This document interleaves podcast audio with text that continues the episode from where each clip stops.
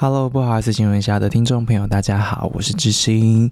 今天这一集呢，嗯，最近看什么？那最近是什么呢？最近是乌克兰的被俄罗斯大规模侵略的周年二周年了，所以呢，今天这一集想要念给大家听的东西嘞，呃，可能有一点私密吗？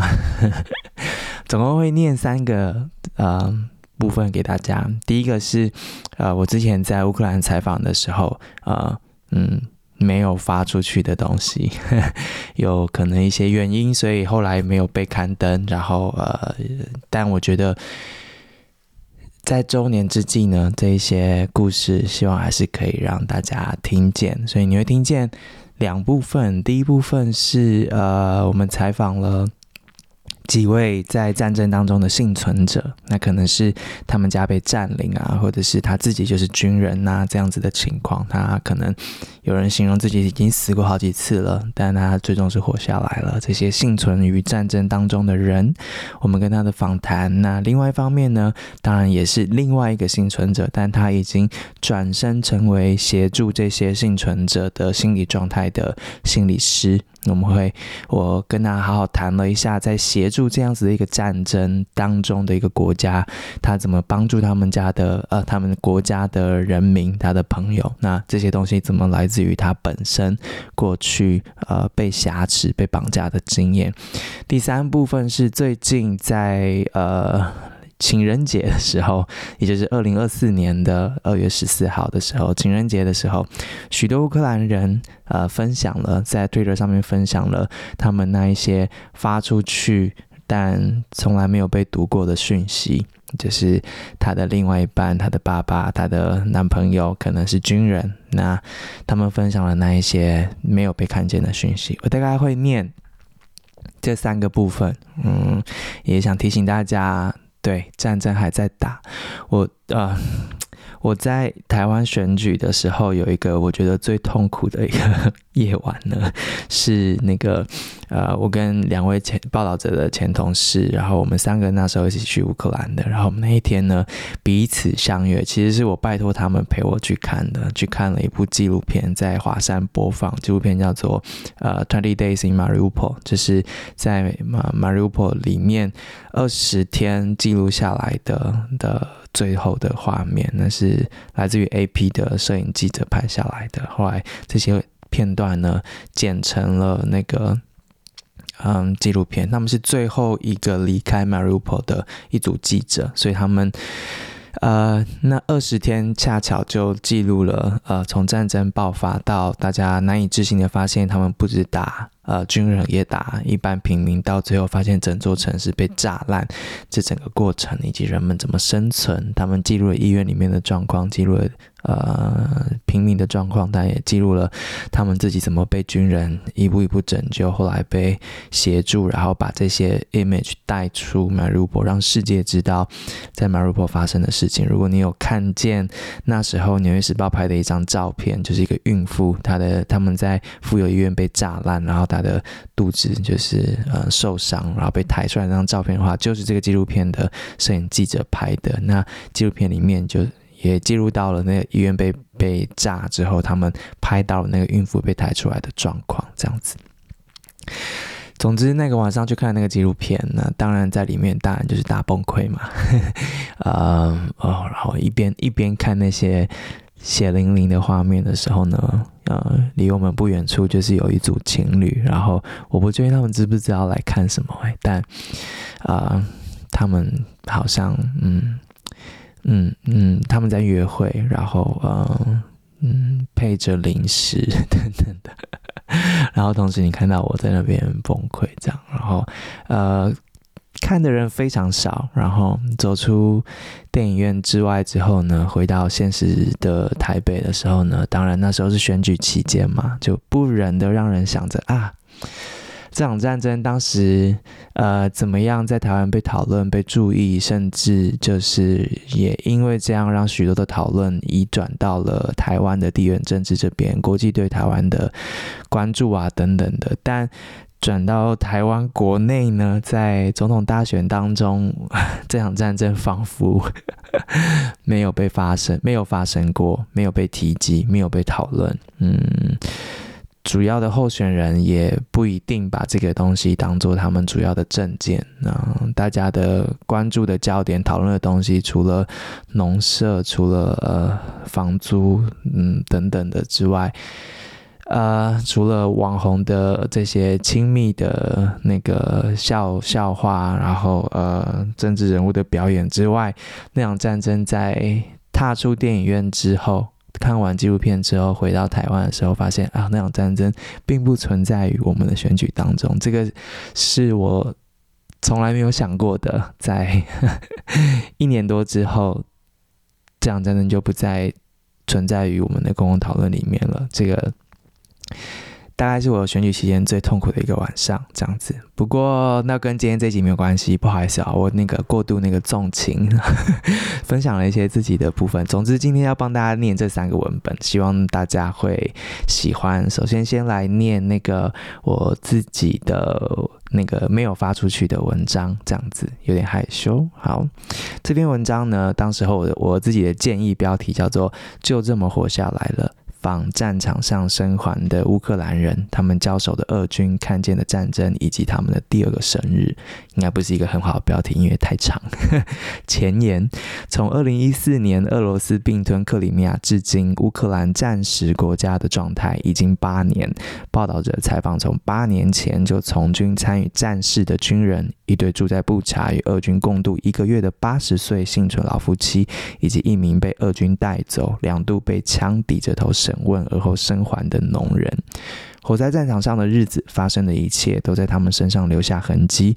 与俄军的对话也好，在战争里看见的变化也好，只留给他们更多的疑问。例如，我们乌克兰人活在乌克兰，你们为什么要来打我们呢？他们有的不确定为什么是自己活了下来，而不是邻居；有的在第二个生日之后，继续寻找活下去的方式跟意义。这个是前言。好。本文要开始了，哎，宝，嗯，宝，嗯，好，亲，还，嗯，好，有点难拿捏我的语气。第一组，呃，受访者，呃，是一个，呃，嗯，农人，好，五十五岁的阿列克谢住在基辅的东北方，一座三平方公里、居民千人的小村庄。这个村庄的名字叫做伊瓦尼夫卡。原本以培育品种狗为生的他，如今介绍家园、家人时，都与俄军的炮火攻击有关。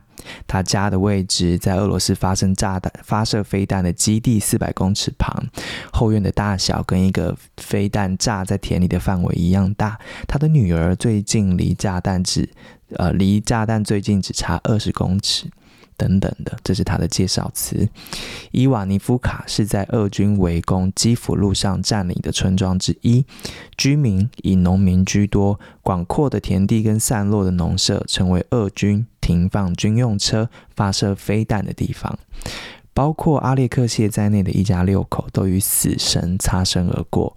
或用阿列克谢的话说：“我们现在每年有两个生日了，可以光明正大喝到烂醉两次。”三月二号开始，连续五个军团开进伊瓦尼夫卡，有的继续往基辅前进，有的留下。从那时从那时起，村子就由俄军来巡逻。人高马大的阿列克谢告诉上门盘查的俄军：“我只是一个在乡村养狗贩卖的老头，我们务农的人没有武器。”俄军巡了一圈，带走了一只狗、一台车，以及被戴上头罩、绑住双手的阿列克谢。他回忆：“我被拉着走了很远，上车，上高速公路，接着我就发现我人在森林里面。阿列克谢被士兵带往了森林中央，与俄军的指挥官见面。你的手是谁绑的？怎么这么松？指挥官问他，随即动手拉紧束带。你是爱国主义者吗？嗯，我只在电视上看过泽伦斯基。阿列克谢这么回答。他瞄了一眼基地，地上呢有被轰炸过的大洞。你如果不想死，就给我们一些情报。你是线人吧？阿列克谢回答说自己什么都不知道。我真的只是个农夫。你不说，我们就在你们前、你们家前面放鬼雷，你们全家都会死光。沉默几秒之后，阿列克谢回答：你们不是说是来解救我们的吗？”俄军指挥官突然愤怒：“你等着吧，我们会换掉你们的政府的。”这时候，乌军发动了空袭，俄军急忙躲进了地下，阿列克谢也跟着进去，直到空袭结束，审问才继续。他回忆，他们不断重复一样的问题，又问了一次。我告诉他们一个大家都知道的军营，我其他真的什么都不知道了。正当他们又要开始生气的时候，乌军的空袭又来了。这一次，他们就把我放了，叫人呢把我带回村子里。阿列克谢走进他家，靠近他家的时候，才看到他一家子已经在门前排成一列，准备被行刑。我离开了一小时四十分钟。不知道我的家人们在那里站了多久。带我回来的军官问那些士兵：“是谁下的令要把这些这家子都杀掉？”士兵们答不出来。军官呵斥他们。我们一家赶紧回到了房子里。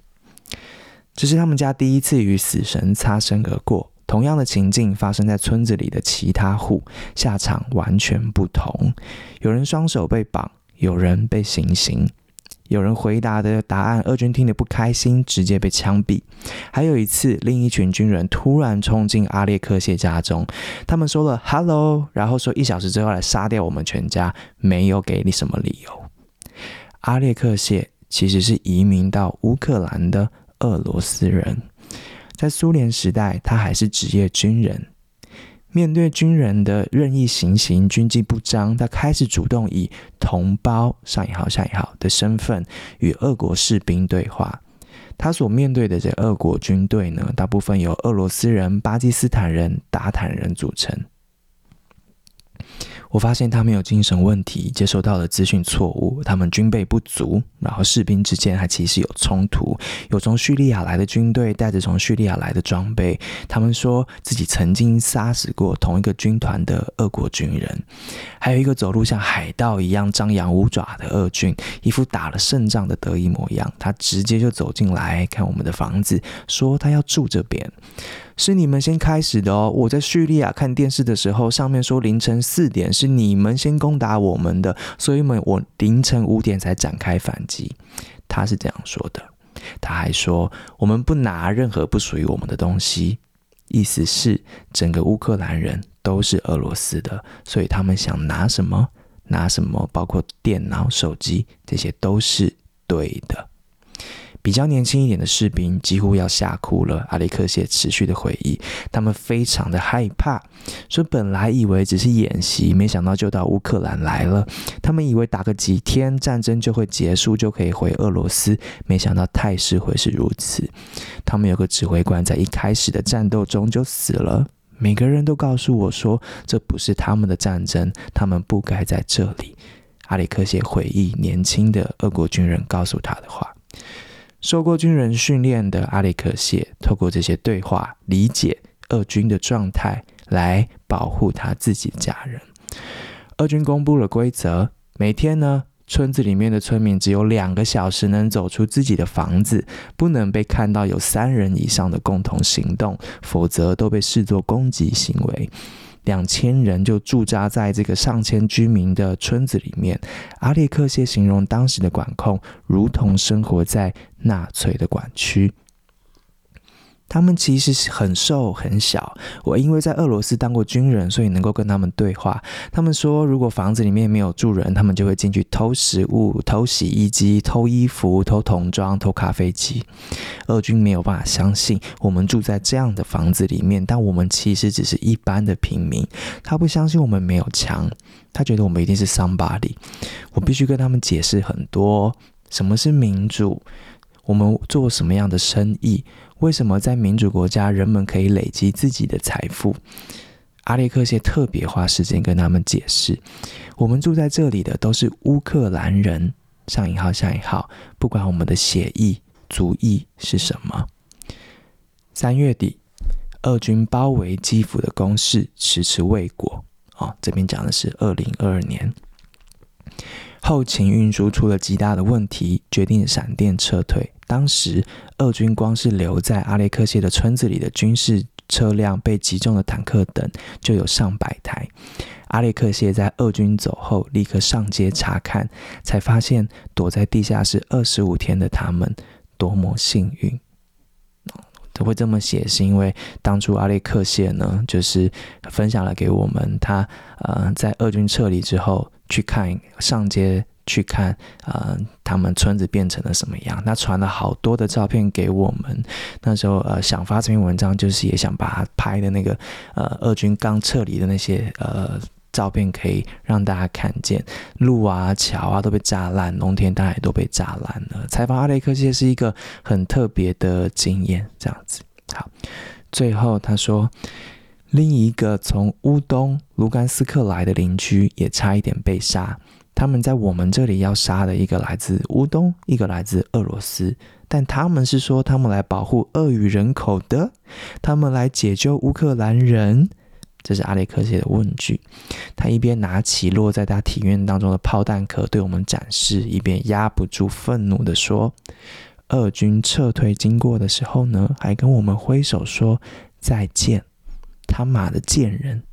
每天来我们村里检查巡逻，我对他们能说出的最好听的一句话，就是祝他们死快一点，不会太痛苦。我们乌克兰人住在乌克兰，你们到底来干嘛呢？包括阿列克谢的村子，曾被占领过的地区，尤其靠边界，乌克兰人都害怕俄军会再次来犯，而避免受访或身份曝光。阿列克谢则不。我不觉得他们会成功。我看到他们不断的被击溃，就像蟑螂一样。他们一方面没有那个能耐能打赢，一方面下一次我不会等着他们进来，我会主动出击，对抗他们。这是这篇文章的第一段，采访一个原本在俄罗斯当军人，后来搬来乌克兰的，呃，如今他自认为是乌克兰人这样子的一个角色。他的村子真的是很就在农田当中，然后我们开了很久的车，然后进到他们家，然后呃，他也带我们去看了他们当时候躲的那个地下室，这样子。嗯，他送了我们一瓶酒，这个酒呢在子磊那边，他说这是他的保命酒。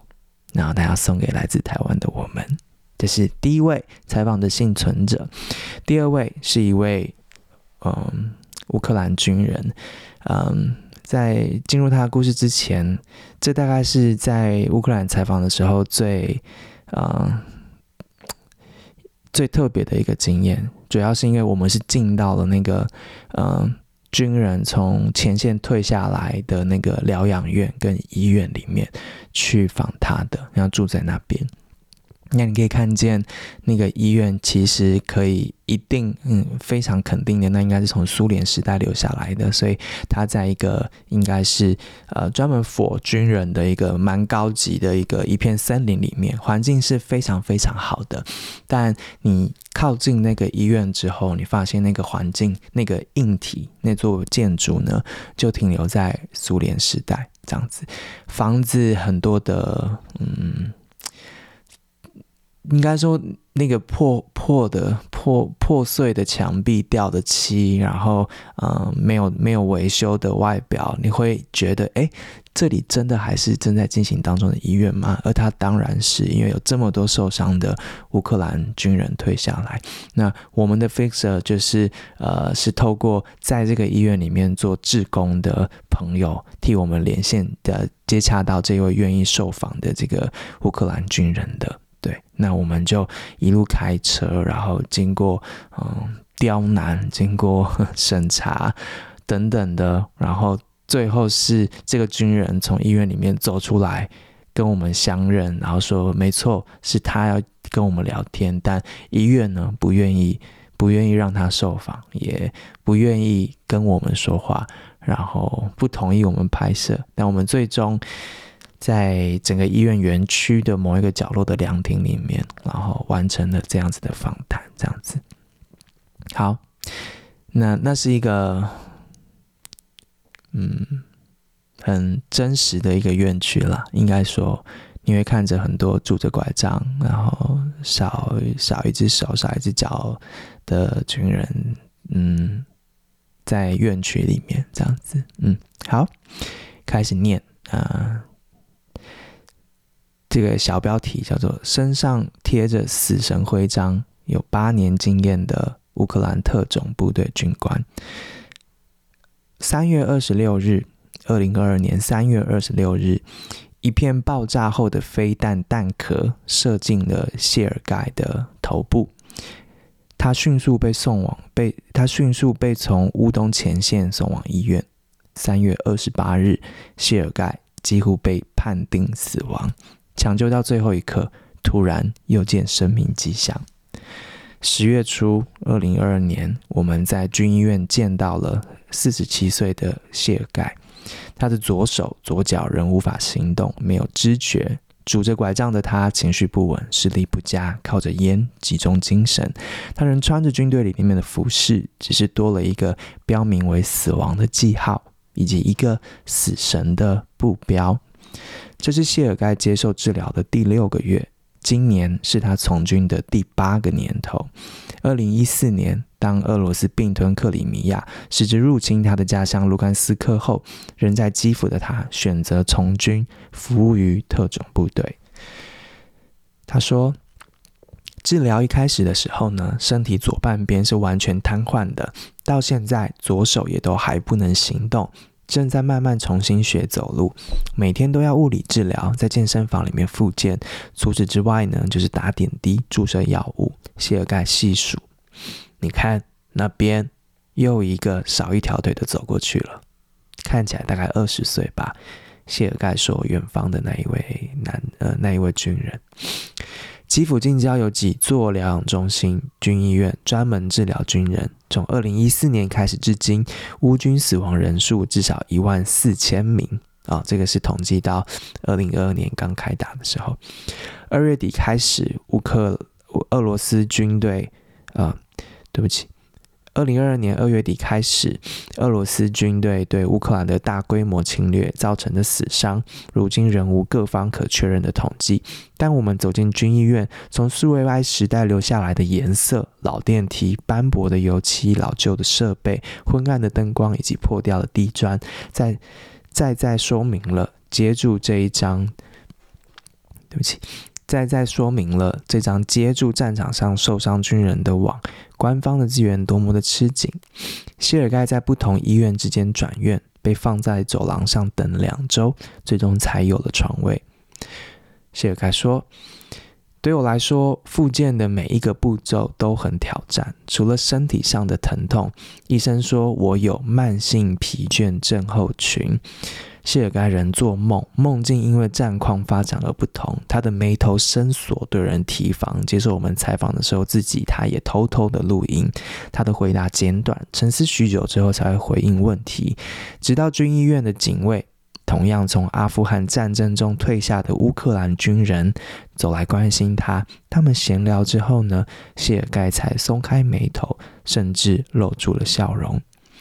谢尔盖说：“我从二零一四年就在军中开始服务了，从俄军开始侵略乌克兰开始。”谢尔盖先为军队担任志工，服务的过程当中，看到无辜的平民小孩被杀，看到俄军在乌东造成的破坏与罪行，以及亲俄者、通敌者如何一方面从俄军的进犯中赚钱，一方面使乌克兰人受难。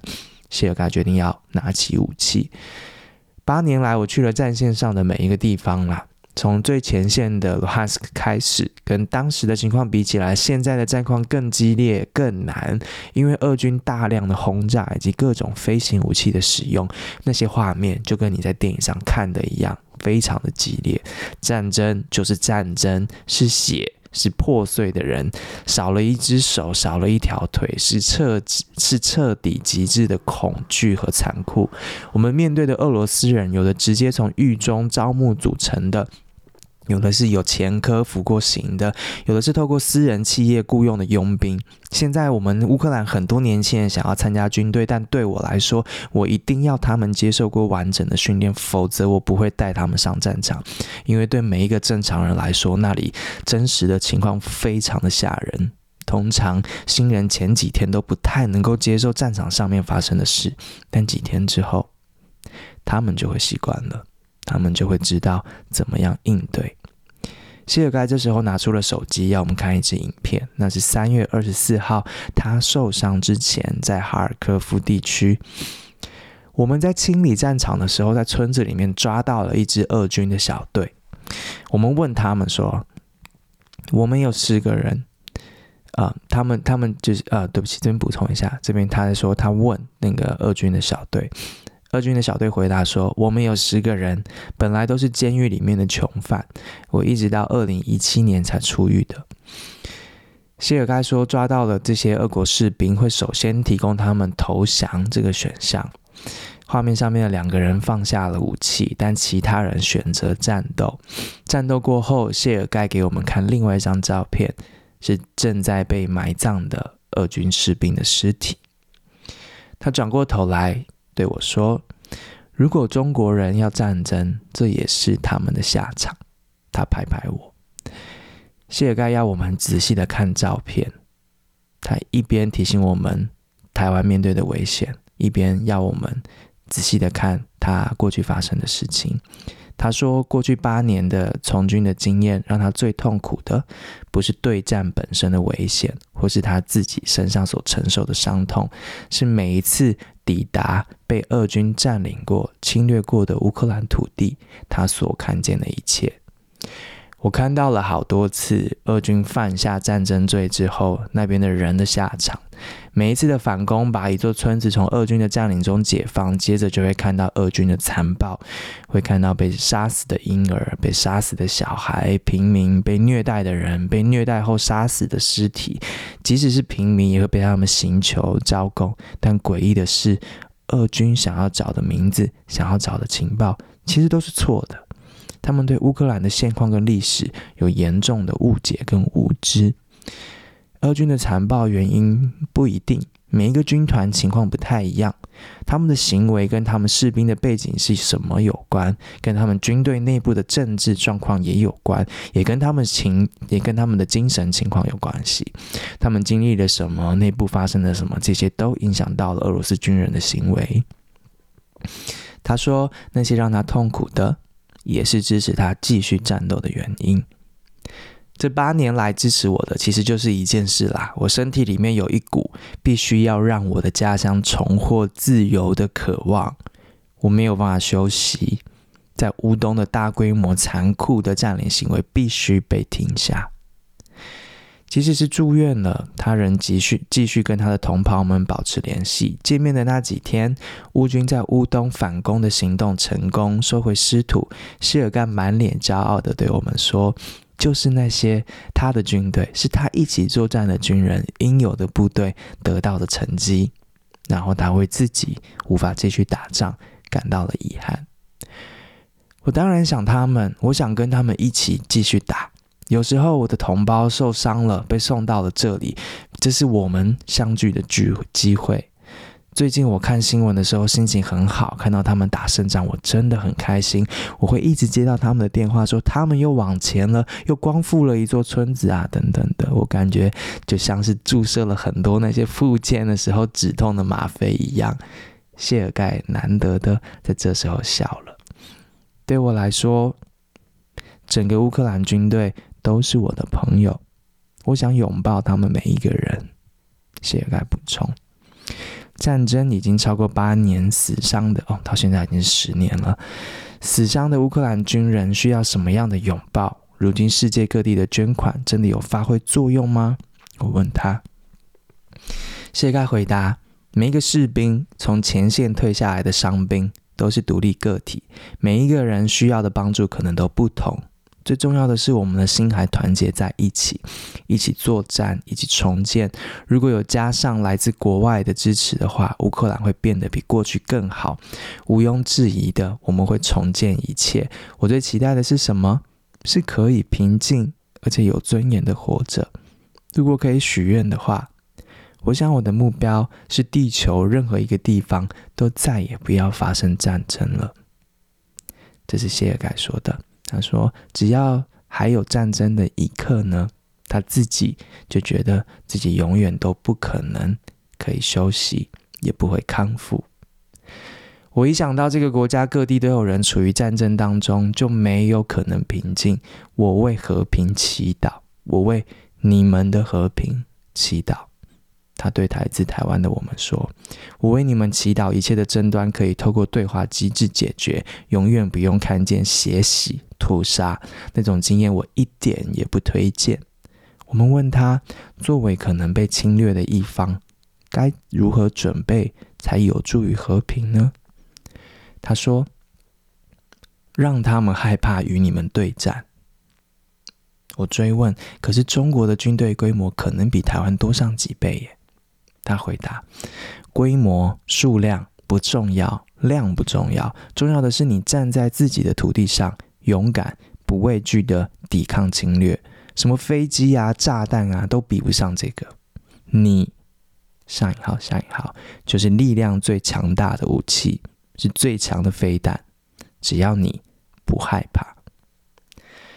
好，这是跟谢尔盖的嗯对话。对，采访他是一件很挑战的事情。我跟费舍两个人都非常非常谨慎。一方面是刚刚说的，他还处于一个半身瘫痪的一个一个状态，然后他呃脑部也受过严重的伤害，所以其实他不他。不不太适合，就是激烈的情绪化的这样子的对话，所以我们每问一个问题，其实都小心翼翼的，希望在呃不影响他的状况之下进行这样子的讨论，这样子，所以慢慢的来。那他自己也非常非常的小心，所以一开始他其实非常非常提防我们，他呃一直在双眼直视着我，在 review 我到底是一个什么样子的记者。然后刚刚我们是采访到后来才。瞄到他，同时也在录音，就过程当中也在录音。对，我想经历过战争的人是呃处于特别的一种状态的人，这样子，所以我们都呃跟他们对话是非常非常小心的。但你也会看见他主动的呃对来自于台湾的我们说了一些特别的呃分享。好，幸存者这篇文章的呃最后一组的受访者是。一组啊，夫妻。好，小标题是“二次大战后，我们又活过了一场战争”。好，开始喽。当战争再度来到，七十九岁的帕夫洛维奇和八十四岁的伊凡诺佛娜选择了留下。他们留在布查，他们所在的，对不起。他们所在，对不起哦。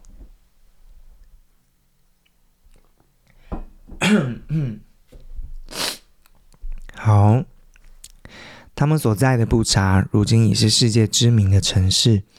在俄军占领的近一个月，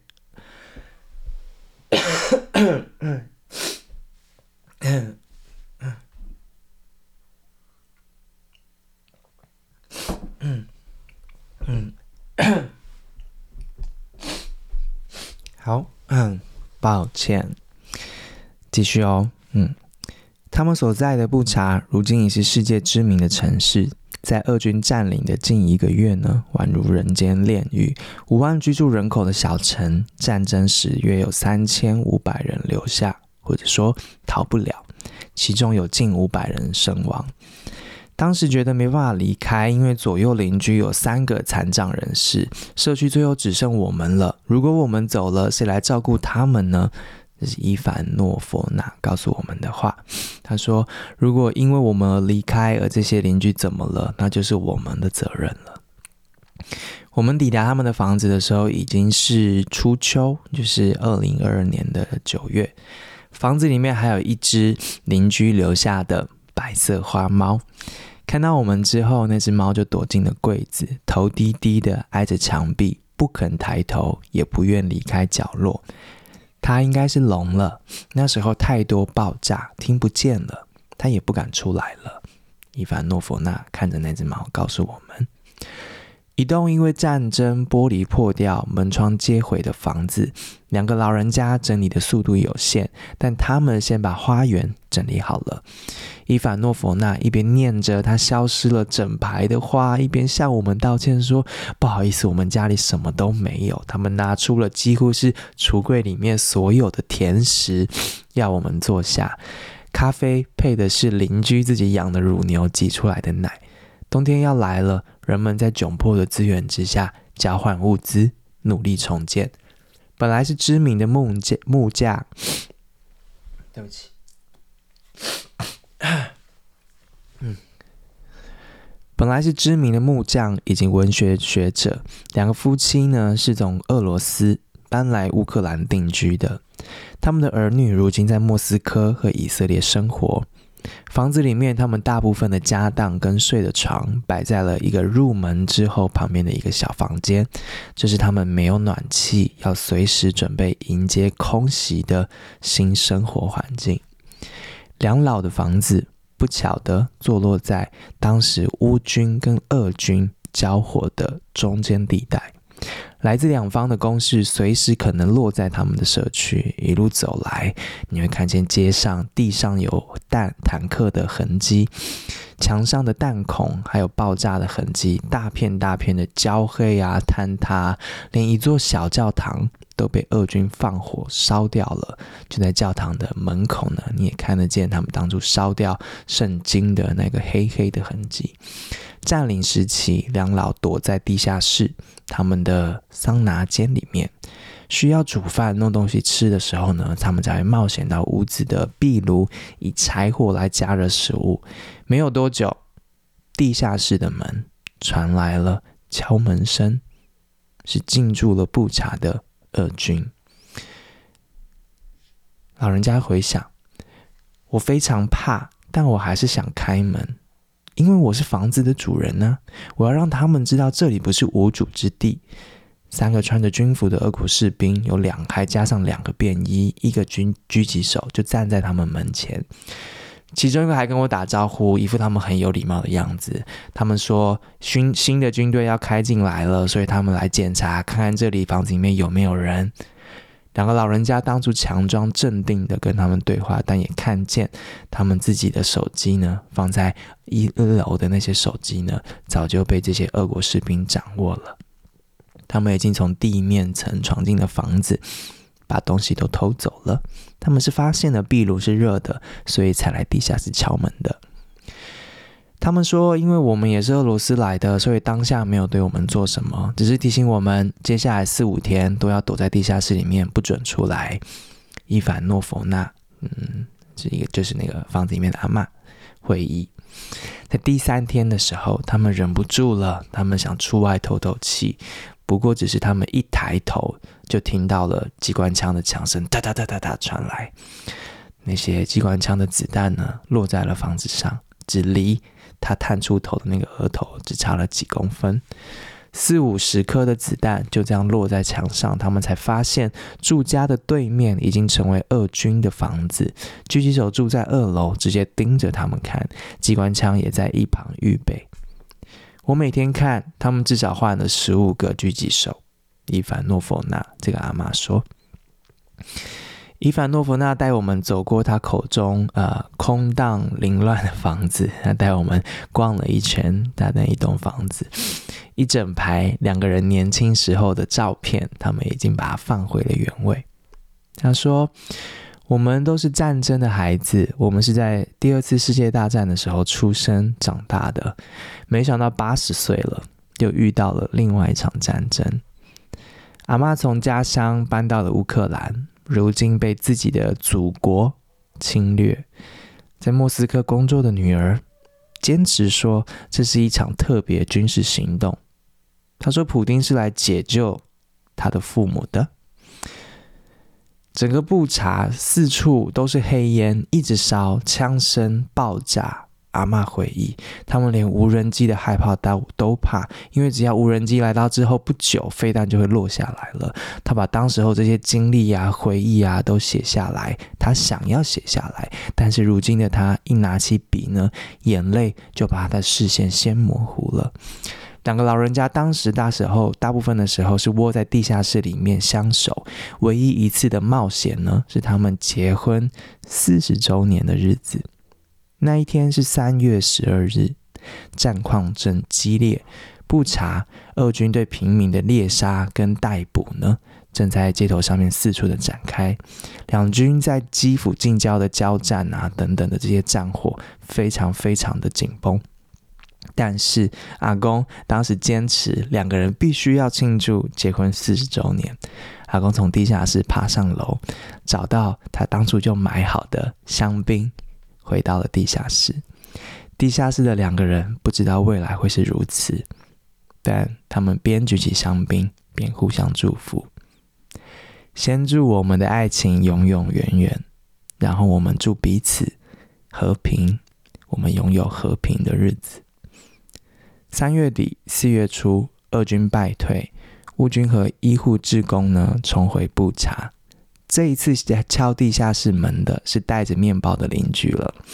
阿公阿妈在受访的时候呢，当时候受访的时候呢，握着这个志工的手呢，花了三分钟的谢谢他。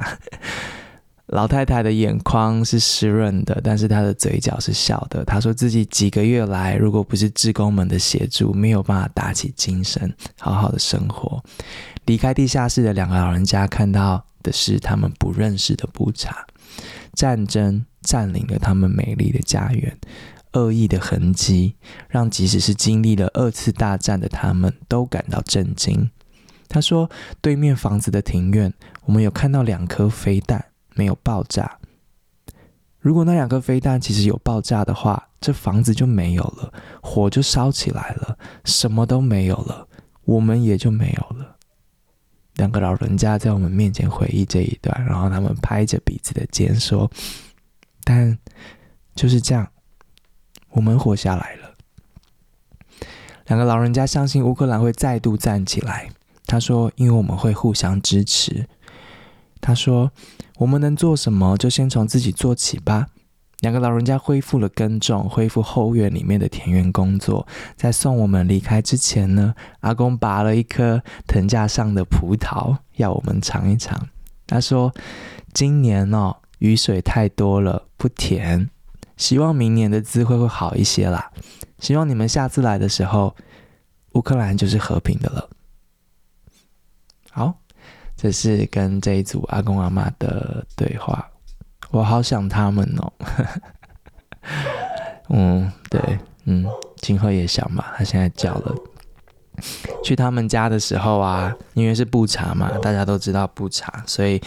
也走往他们家的路上，就是志工带我们去的志工就说哪里哪里那时候躺了几具尸体，哪边有坦克开过，哪些房子已经烧毁了，然后到了他们家这样子，就是走到了两个老人家的家。那非常不好意思的打扰他们，但啊阿妈还是很可爱，她就是先上妆，然后等我们进来这样子。那。讲到很多地方的时候，其实阿妈都说不下去，然后帅气的阿公呢就会帮他把话接下去，这样，嗯，然后好温暖，他们拿出来了所有的呃可以招待我们的东西，请我们吃，我们非常非常的不好意思，可是不吃，他们还会觉得你们怎么不吃？然后说你们要喝咖啡啊，你们赶快吃，这样，那两个阿公阿妈这样。很感谢，真的很感谢他们，然后也借机感谢当初带路带我们走进去的乌克兰朋友们，这样子。好，这是那时候没有发出去的一篇文章，就是讲幸存者，嗯，他们各自经历了占领，各自在或者在战场上面战斗。当然，现在是两周年了。嗯，整个国家都是幸存者。如果他们还没有还在这个世界上的话，这样，所以我想再分享一段呢。现在已经四十几分钟了，好。如果你还有在听的话，接下来我要分享，嗯，那时候其实访了一个心理师，因为我想知道在战争的情况之下，人们如何保持心理健康，或是说怎么处理这样子整个国家面对到极大的压力跟创伤。所以有一个非常著名的组织叫做 Bluebird，它是一个呃长期以来协助呃被被虐待、被掳、被绑架，或是从前线上面带下来的军人，他们的心理的支持。那创采访了这个创办人，好。那我接下来会念我们的采访笔记哦，然后呃，先开始就先问他们说，你们提供什么样子的服务来支撑起在战争时候的整个国家大家的心理的需求？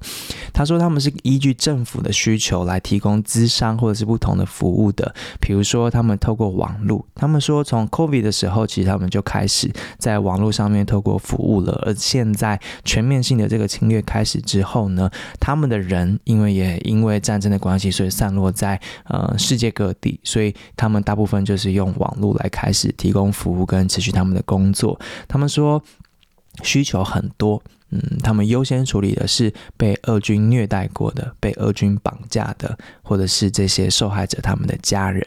这些人呢，遍布乌克兰全境。他们先透过线上提供最基本的课程跟咨商，然后才是进一步的治疗或是法律服务上面的支持。Bluebird 是个。规模不大的组织，他们本来是聚焦在服务受虐者，但是在这场大规模的战争之中呢，他们且前往了难民收容所，在庇护所为所有有需要心理支持的人服务。战争到了现在这个阶段，他们也开始去服务军人跟公民，因为并不只是战俘或是被关的人，还有在那一些占领区里面受虐过的民众，他们其实都需要心理上面的支持。Bluebird 的创办人受访的时候，非常非常的强调说，这场战争跟侵略是从二零一四年就开始的，这样，所以呃，而现在全面性的战争是对整个国家的人都带来心理健康的影响，每个人都承受了至少包括飞弹攻击啊这些等等的压力跟风险。在这种情况之下，最重要的事情是每个乌克兰人有共识，我们是在为什么而战。目前的情况并不只是像平常时期那样子的虐待，是我们在为了自由，为了我们孩子的自由付出代价。他问我，我不确定你对乌克兰的了解有多少，但我想你应该可以看得出来，乌克兰是一个坚强的国家，不仅承受得住攻势并展开反攻，心理上我们也有一定的素质来对应战争带来的各种情绪跟冲击。是的。战争让我们每一个人都跟过去不同了，也的确，我们收到了更多，而且还会有越来越多的来自世界各地的呃乌克兰人之间的心理支持的需求。人们的心理健康受到挑战，但能够提供协助的，并不只是我们，就是心理师、邻居啊、朋友啊、家人啊，或是住在同一个地方的人们，都彼此协助。这会让即使是在占领区的人，也不会感觉自己被遗忘了。不会感觉自己是孤单的，这样子的连接跟互助非常的重要。人们从彼此支持开始，然后支持着整个国家。另外一方面，我们有来自于世界其他国家、欧盟的心理专业工作者的支持，组成的工作小组，不断的提供我们协助。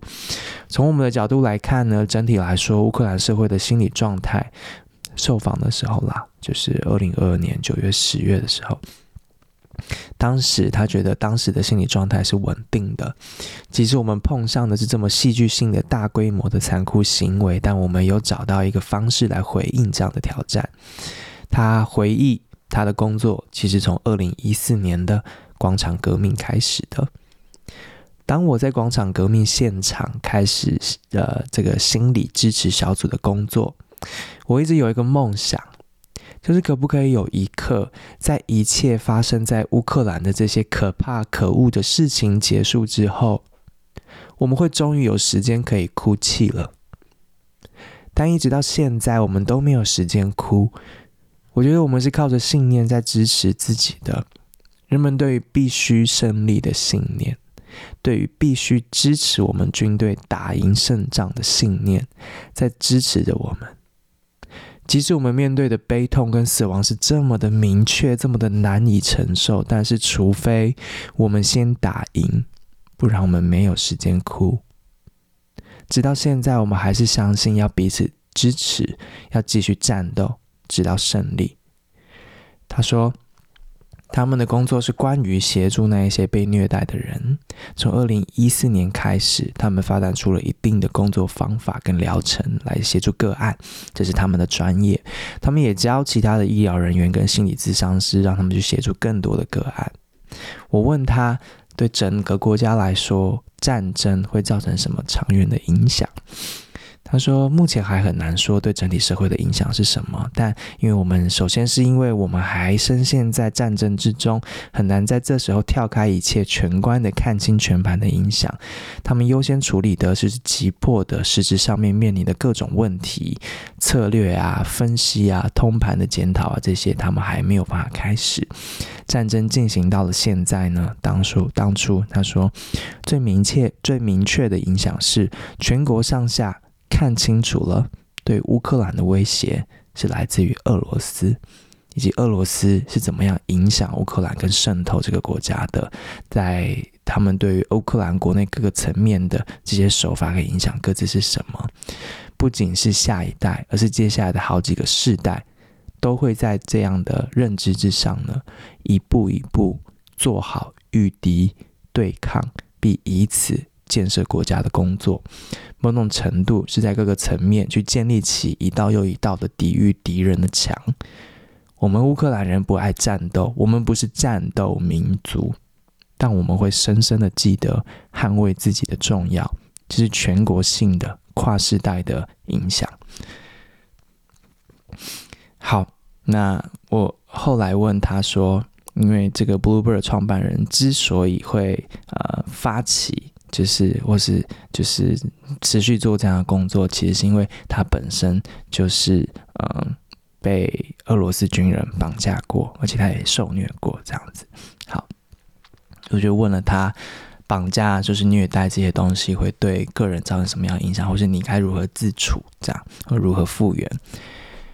他说，首先你必须知道，这些虐待不是意外发生的。俄罗斯军人对平民的虐待，行求是有目的的，要毁掉一个人的自我，摧毁你的心理状态，即使你的身体还能运作。所谓虐待，是一方对另一方的暴力。在受到虐待之后呢，要做的工作，首先是建立起你内在感受到的安全感，必须要找回对周遭人事物的安全感跟信任。同时，你还要理解，当你被虐待的时候。你处在无法控制自己的生死，所以人们呢，通常会寻找一些能控制的事。通常，它指的是他们的情绪。所以，被虐待的人、被绑架的人，一直到他们被释放了，许多人还会继续活在自己的那个内在监狱里头。也就是说，他们控制自己的情绪，所以打造了一个内在的监狱。所以，即使他被释放之后，其实是自由的，但他们仍不容许自己的情绪自由，如同就住在监狱里头一般。被虐待的第二个后果呢，是心理上面的防卫机制。人们在被虐待、被绑架期间呢，会把自己跟身体分开了。他们受到虐待的时候，他们想着自己离开了自己的身体，即使身体被对方牢牢掌握，但他们像是离开了自己身体的灵魂一样，告诉自己，对方并不真的拥有全面的掌控。所以在受虐者被释放之后呢，受虐者必须要重新连接起自己的心跟身。这时候，如果你仍住在那个内在的监狱里面的话，要真的把你的意志跟身体重新连接起来是非常非常困难的。要重新为人们提供安全感，这需要仰赖政府、社会、家庭、整体社会的努力跟协力，缺一不可。如果没有朋友、政府、家庭或是世界的集体协助，这是不可能真正感觉到安全的。然后我就问他了。他们嗯，不管他自己个人的经验，还是这个组织工作的经验，所以这样子一个理想的支持体系，就是让整个国家重新找回安全感。嗯，这怎么做呢？嗯，好，他先说，从二零一四年开始到现在，我从来不感到孤单。我感觉到各方对于心理工作的支持，但是全大规模的被侵略之后，乌克兰所面对到的状况是现代人、现代社会、现代世界难以想象、难以理解的。对国际上面其他的心理学家、心理师来说，他们过去八年不在乌克兰，所以他们没有办法可能真的理解。俄罗斯的所作所为，还有那些虐待是怎么进行，对人们造成什么样子的伤害，所以他们没有办法真正的提供什么样的协助，因为他们真的没办法理解。但即使是这样，没有外界的支持，我们呢还是可以靠着自己的力量展开复原的。他是这么相信的。他说：“因为所有在乌克兰的心理师们，我们在这里，我们知道这里的情况，但我们需要外国的专业协助。”对，他们必须先靠自己站起来之后呢，继续用外面的资源，让他们的这个专业跟影响力可以越来越扩大。第二个，他觉得可以做的事情，建立一个完整的体制呢，是呃，乌克兰所有的心理健康相关的工作者必须有组织性的、有结构的、长期的彼此沟通跟协作。战争如果结束之后，他们必须建立起纪念碑、纪念中心，不只是心理咨商机构。呃，心理咨商机构是有心理支持的功能，纪念碑同样也可以。然后在那些纪念碑呢，人们可以说出自己在战争当中的经历，他们的故事也都能因此被记录下来。这些回忆属于乌克兰历史的一部分。当那些回忆只是个人的悲伤、个人的伤口的时候，复原是相较困难的。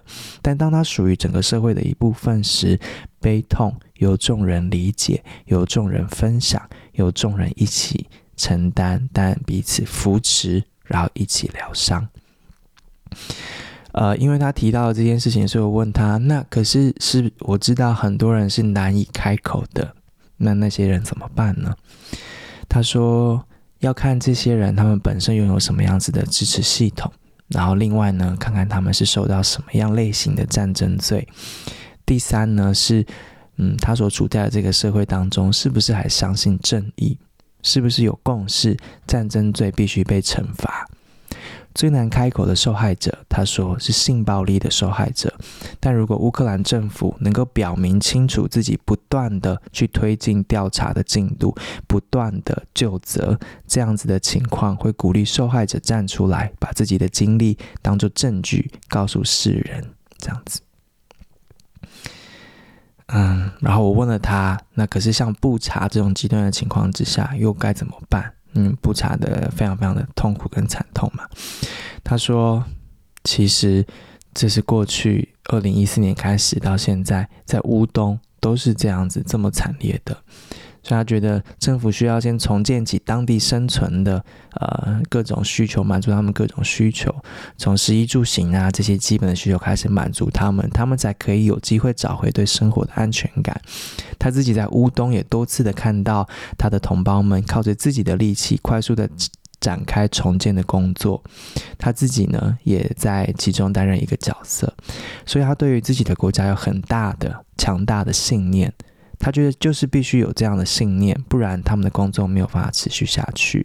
他说，一切的开始是二零一四年的广场革命，那时候五百个、五百多个心理师组成这样的工作小组，被称为广场革命的心理服务团队。而在那之后呢，许多人成立自己的 NGO，针对不同的议题、子议题提供服务跟研究，还有长期的为社群服务。每一次当国家有遇到挑战跟困难的时候，这一些当初在广场上面的伙伴，如今成立了不同的 NGO，他们都会彼此联系，在一起回应挑战。我已经数不清现在有多少人了，我们早就不只是五百个了。现在我们的组织对我们的议题有深度的专业，而且需要的时候，我们各自都会把我们累积的专业知识拿出来共享，一起做一些什么来回应挑战。这是他分享，从二零一四年看到整个乌克兰的社群呢是怎么样子的，一起协力长期的抗战这样子。嗯，好，他们其实组织还不过才二十个人左右。好，这个组织叫 Bluebird。嗯，我问他，最后问他说为什么叫这个名字？他说就是跟那个童话故事的连接。嗯，他呃希望提供呃。希望 Bluebird 这样子，因为他们服务的对象呢，也包括被绑架到现在没有回来的那些人的家人，这样子。好，这是当初访的呃心理师，我觉得是一个很重要的一个切面，所以在今天呢跟大家分享，已经一个小时了，我接下来要念最后一段，很短。但我不确定有没有人在听。如果你有在听，很谢谢你念到听到了最后。不好意思，我以为三个这样念下来很快，但我不知道我自己的采访的笔记跟我的文章这么的长，很抱歉。然后谢谢你愿意听。我觉得如果你有听的话，应该可以感受到为什么我想念，就是嗯，里面很是很多我们需要的学习，这样嗯。好，里面也很多影响了我后来的很多的决定。对，好，呃，我最后要念由那个呃基辅独立报所整理的，在今年情人节的时候，呃，乌克兰人所发出来的那一些没有被读过的简讯啊，他们是用英文写的，但我尽量翻成中文，几则而已。嗯，好，嗯、第一则，嗯，My love，我的爱，我相信你是还在。我相信你还活着，我相信你会看到这则简讯，你会读这则简讯。我相信你知道我爱你。嗯，那当然，这次封简讯就是没有被读。好，第二封，嗯、呃，希望你知道我我多么多么的担心你，但我相信所有事情都会很好的。我相信这是。三点四十五分的时候发出的讯息，七点的时候，同样的人发第二封讯息，呃，又过了一点时间了，但我还是一样的坚定相信，嗯，再来再等一点时间吧，就会有好消息了。这是他第二封简讯，第三封简讯发生在九点，我非常非常的需要你，我为你祈祷，你在那里要好好的，嗯。呃，从三点多到九点发出的三条讯息，但依然没有回第三个人的分享。从晚上七点的时候，他说他发了说我会等候你的讯息哦。然后晚上十点的时候，他又发了你还好吗？晚上十点多一点，哎，现在这样会让我有点担心哎。然后接近十一点的时候，你在那里要好好的，惊叹号。我爱你。嗯，好，下一位。呃，我不知道没有你，我这辈子该怎么活。我非常非常的痛苦，所有事情都再也跟过去不一样了，因为我面对的是一整片沉默。然后我很害怕这个沉默会是永恒的，但我想这件事情可能已经发生了。好，下一位。嗯，我只是想，如果可以的话，你可以回复我的讯息，所以我知道你你没事。这是下午一点发的讯息，晚上十一点，你你甚至没有留下任何讯息，你的军号、你的你的呃工作的军队的名字，我要去哪里找你呢？我承受不了这一切。好，下一位。嗯，哎，你是一个爸爸，回讯息给我们吧。你的孩子，嗯、呃，在拿着你的那个拖鞋玩来玩去哦，快要弄坏喽。这是，嗯、呃，晚上五点半，应该是来自于一个母亲发出来的讯息。嗯，下一条讯息过了好长一段时间，他开始走路了。好，好，呃，下一位，你怎么能够离开我呢？你怎么能够呢？第二封讯，第二封讯息过了一个多小时，我爱你胜过于世界上所有的事。然后又过了半天，我想你是永远不会读到这个讯息了。但我想你永远都会知道我对你的爱有多深。好，下一位，我等一下要跟朋友去喝咖啡哦。然后过了一两个小时，你在哪？再过了一个小时，哎，我在跟你说话，哎，然后再过了一段时间，不，千万不要，你不要这样子。好，嗯，这些是未读讯息，我还是提醒一下各位。好，下一位，嗯，他现在在中午十二点的时候发亲亲 kissing you，然后呃晚上十一点。呃，亲爱的，我爱你。然后接下来是，我会永远的爱你哦。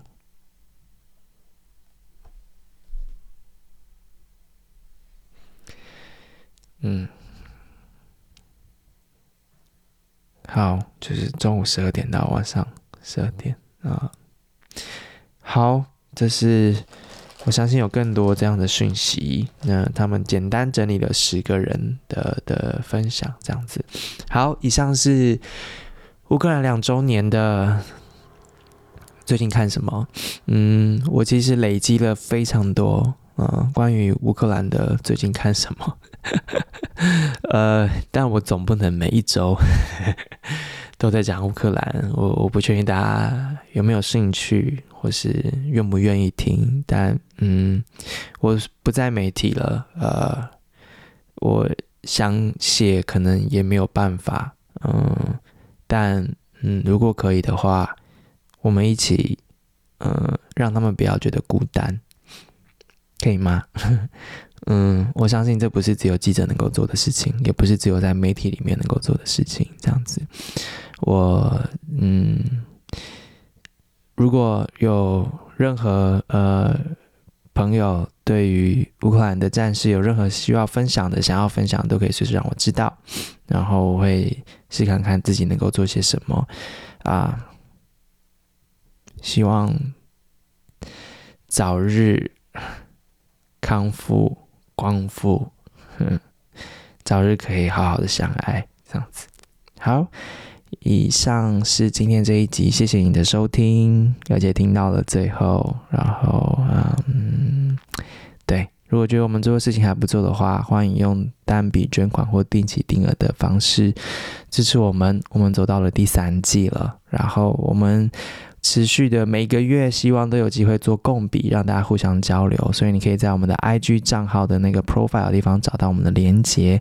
呃，三月，呃，由于是太阳花的十周年，嗯。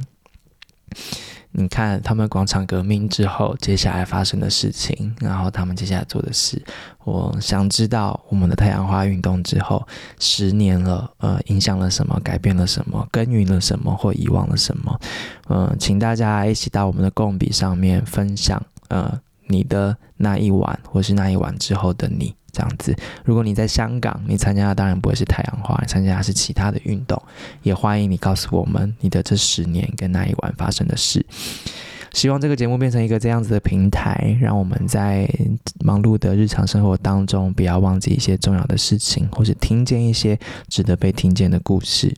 谢谢你，如果有收听的话，啊、呃，谢谢你陪伴我，然后我们嗯有缘的话，会继续陪伴彼此下去吧，我猜。